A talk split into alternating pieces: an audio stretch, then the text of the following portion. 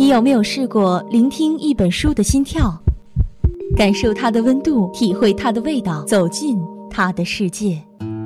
相思湖广播电台每周一下午十八点二十五，爱读书，闭上眼睛，与文字一起呼吸。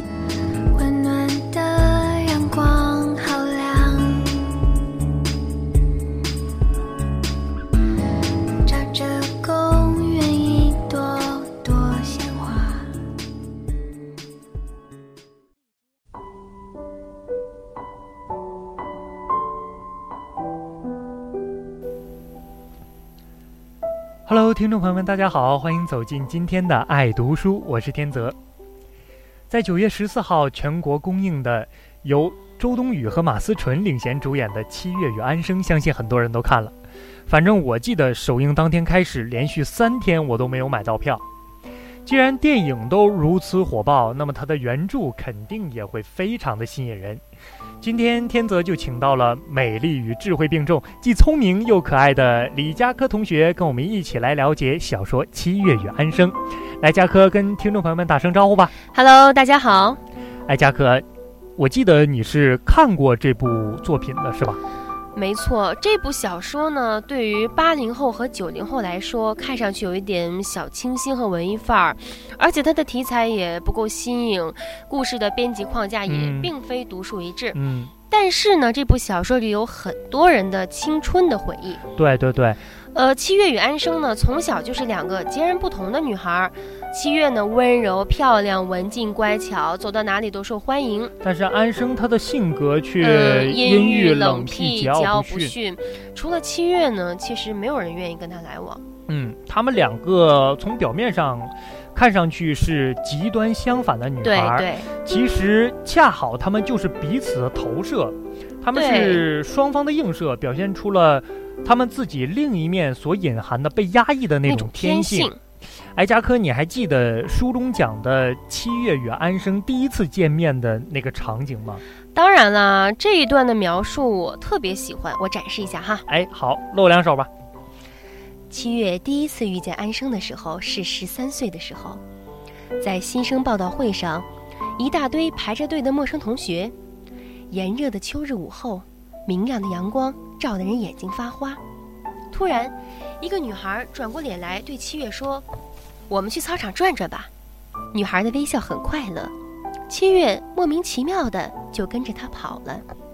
很久以后，七月对佳明说：“他和安生之间，他是一次被选择的结果，只是他心甘情愿。虽然对这种心甘情愿，他并不能做出更多的解释。”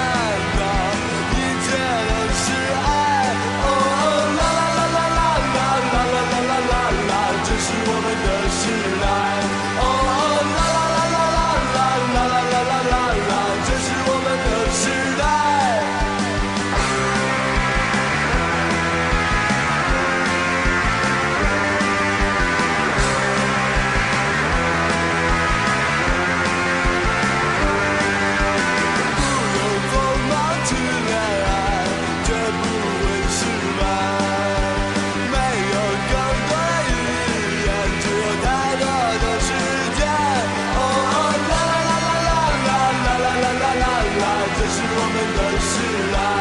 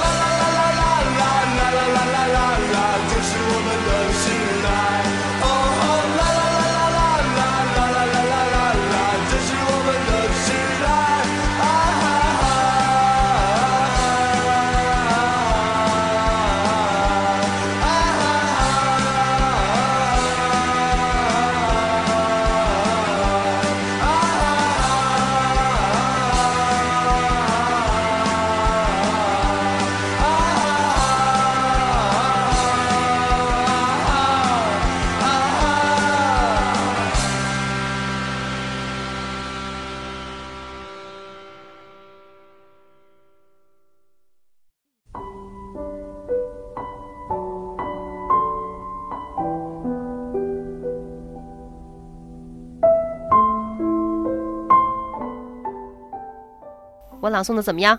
嗯，非常不错，鼓掌鼓掌鼓掌鼓掌，嘿嘿嘿嘿，真是甘拜下风。羞涩。嗯，呃，当初啊，七月和安生是在十三岁岁的时候相识的，呃，七月那个时候属于是完全处于被动的状态之中。对呀、从十三岁到十六岁，七月和安生他们俩是形影不离的。安生他总是去七月家里去蹭饭，然后两个人一起泡澡，一起去看内衣。而且吧，有些孩子气的那个男孩子气的安生呢，还总是要七月脱衣服看胸。是，对啊，呃，当然了，他们两个属于那种正在懵懂发育期的女孩，所以他们都有那些小困惑。但是总体上来说，他们两个属于那种相亲相爱的两小无猜的那种。随后呢，他们两个的成长却由于佳明，佳明的出现，嗯，变得是有点迅猛了。对，嗯，佳明跟七月的第一次相遇呢，是在文学社的第一次会议后。这个男生被形容为七月十六岁以前，包括以后看到过的最英俊的男人。嗯，哎，我们都说有一个那个青春片儿里哈，特别特别普遍的一个出场方式就是，啊，男主人公在黑板上写字儿，然后回过头来看女主，脸上还带着温和的笑容，哎，这画面真是。美爆了。有少女心的人一听，脑海中就会出现这个画面。哎，如果你的你你是否希望你的白马王子也会以这种形式出现在你的世界当中呢？哎呀，这都有点老套，那什么摩天大楼啦、霓虹灯啦、小摩天轮啦，哎呦哎呦，原来你好这一口 哎呀，那么说到这里啊，呃，故事中曾经演化另一个象征着七月和安生不同命运的这个印象，印象。就是他们三个人在登山探险救庙的时候，呃，佳明给七月和安生买了不同的玉镯子，对对，但是当七月的玉镯子和安生的玉镯子相碰的时候，安生的镯子就碎了。这个画面也为接下来安生的死亡埋下了一个伏笔。其实呢，在安生发现自己对佳明的感情已经非常的明晰之后，他选择了离开去闯荡，从海南到广州，再到上海，一路北上漂泊，一路北漂，不断的给七月写信。在这个期间，地址呢也总是在发生着变化。是的，呃，随后呢，佳明也跟着，也啊、不是跟着，应该是佳明也去了西安，他是在去工作做项目，然后七月就一直都在等着他回家结痴婚，痴的等待，但是佳明却一直都没有回来。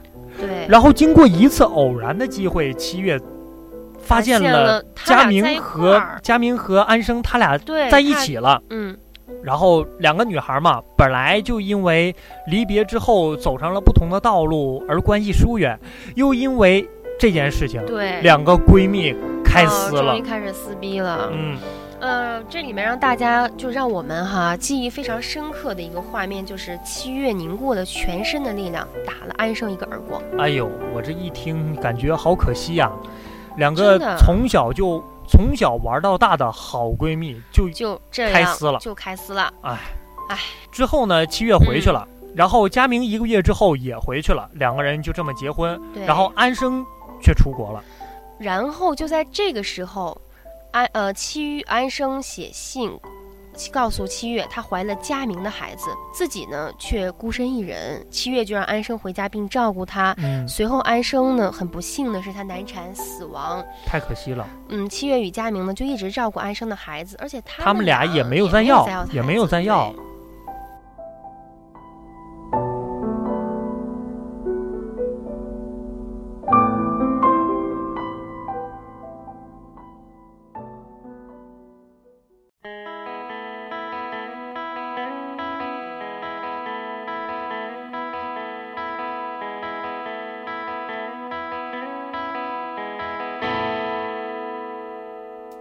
对